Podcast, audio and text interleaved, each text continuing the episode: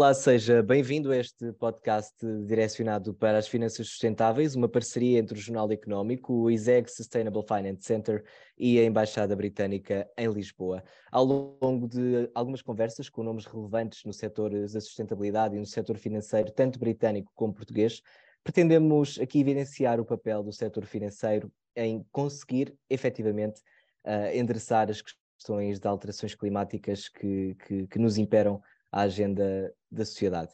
Uh, o meu nome é João Santos Costa e hoje uh, teremos connosco Nina Siga, Director of the Center of Sustainable Finance do Cambridge Institute for Sustainability Leadership, e vamos discutir como é que os temas relacionados com o clima e com um, os riscos ambientais, digamos, estão a ser integrados nas decisões das, das instituições financeiras. Um, eu vou passar esta conversa para inglês para conseguir eh, acomodar a nossa convidada. Nina, thanks for joining us today uh, in this conversation uh, and welcome to Jornal Económico. Thank you very much for having me here.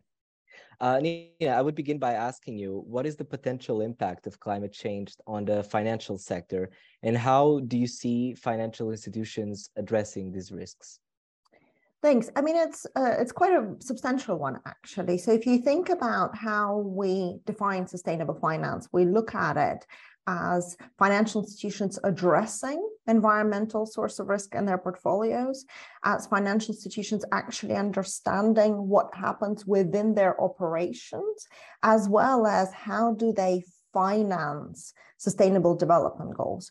So the impact of climate change goes through all three of those things, it, there is an impact on the operations, which is the easiest one to calculate and to understand. There are also quite substantial impacts on the risk side. And here we talk quite a bit about climate related financial risks, which usually translate into physical risks and transition risks. And when you think about the physical, so, you know, very physical impacts that we see of climate change. So, for example, you know, if you have flooding, how does that impact the values of your mortgage portfolios, for example, if you're a bank?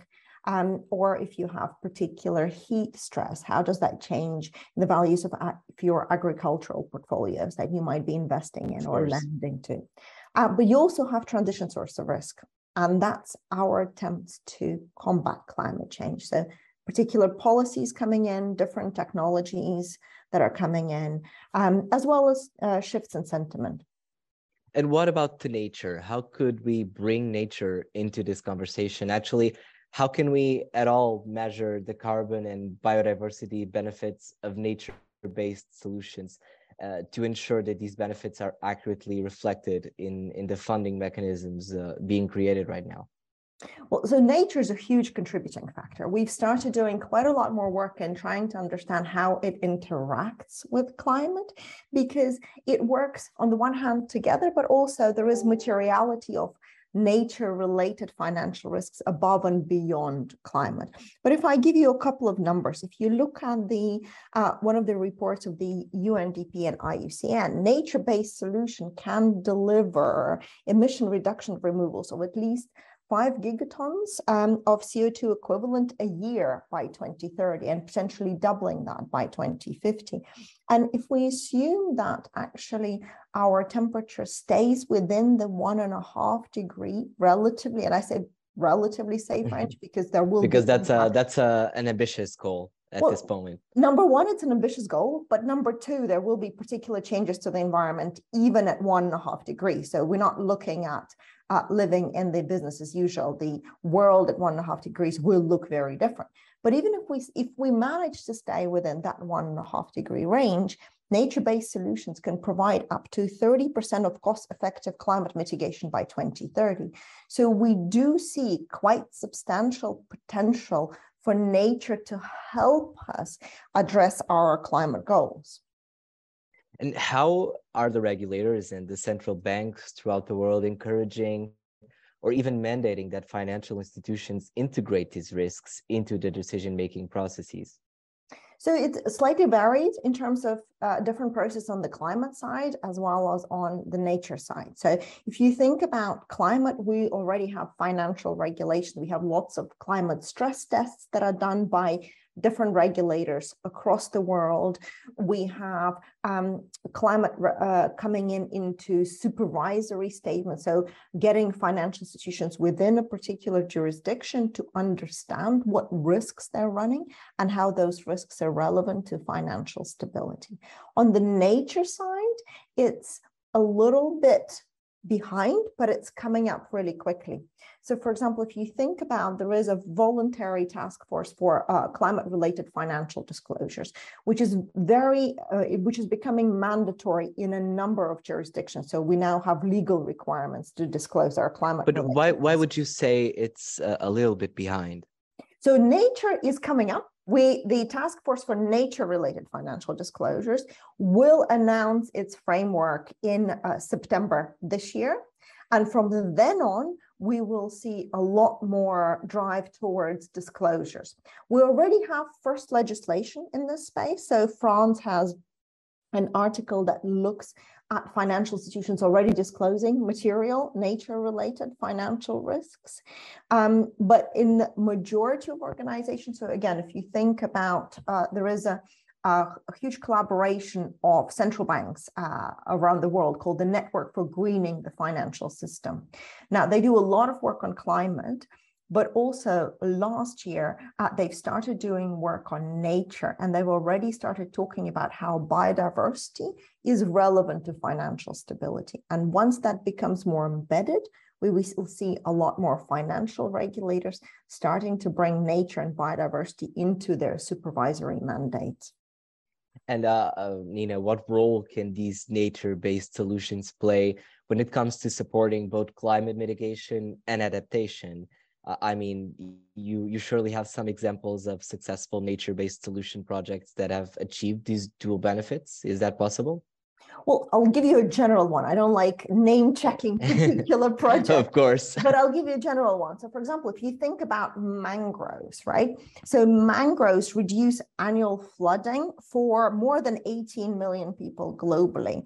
And they avoid every year about $82 billion in um, annual losses from coastal flooding. So actually, this is a huge um, driver for us to re, to continue restoring mangroves and to think about actually how do we employ nature-based solutions in conjunctions with particular infrastructure solutions, so grey infrastructure solutions, to protect our coastlines.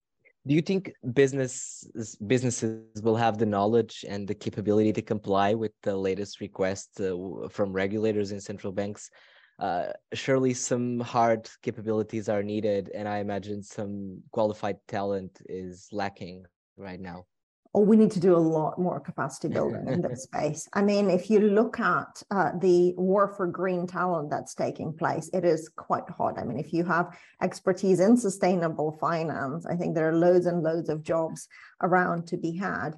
But more seriously, I think the market is bringing up capacity in climate uh, we're seeing a lot of, in addition to kind of uh, requests on cloud, we're seeing a lot of requests come through on understanding nature because nature is a lot more complex and then comparatively climate looks like a relatively easy thing to do where at least we know exactly what we need to do. It's just that we haven't quite figured out why we're are not doing it yet. Whereas nature there are it's a lot more place-based there are more complex systems to address and there isn't a single temperature goal currently that we're all uh, directing towards.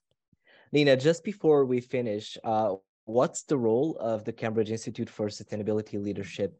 And uh, uh what work have has this institution been doing? And uh, what what role does education play uh, when it comes to all of this we've been addressing today so we are our department within the University of Cambridge, but quite a funky one in the sense. Uh, so we do education and research, but we also run what we call leadership groups. And within the Center for Sustainable Finance, uh, we've got three groups: ClimateWise, which is our insurance platform, Banking Environment Initiative, where obviously we work with banks, and the Investment Leaders Group, when we work with investment managers and asset owners. And across these, we work with over 60 large financial institutions to drive sustainability into mainstream economic decision making. Effectively, we do it in two ways. One, via our education programs, which are, you know, we have postgraduate programs, we have we do quite a bit of executive education. We work with individual organizations, but also we work with these leadership groups together to think through particular research issues or to provide tools for the wider market as a whole to enable them to better understand and be able to act on both climate, uh, nature, and also social considerations, because people are a huge part of the conversation.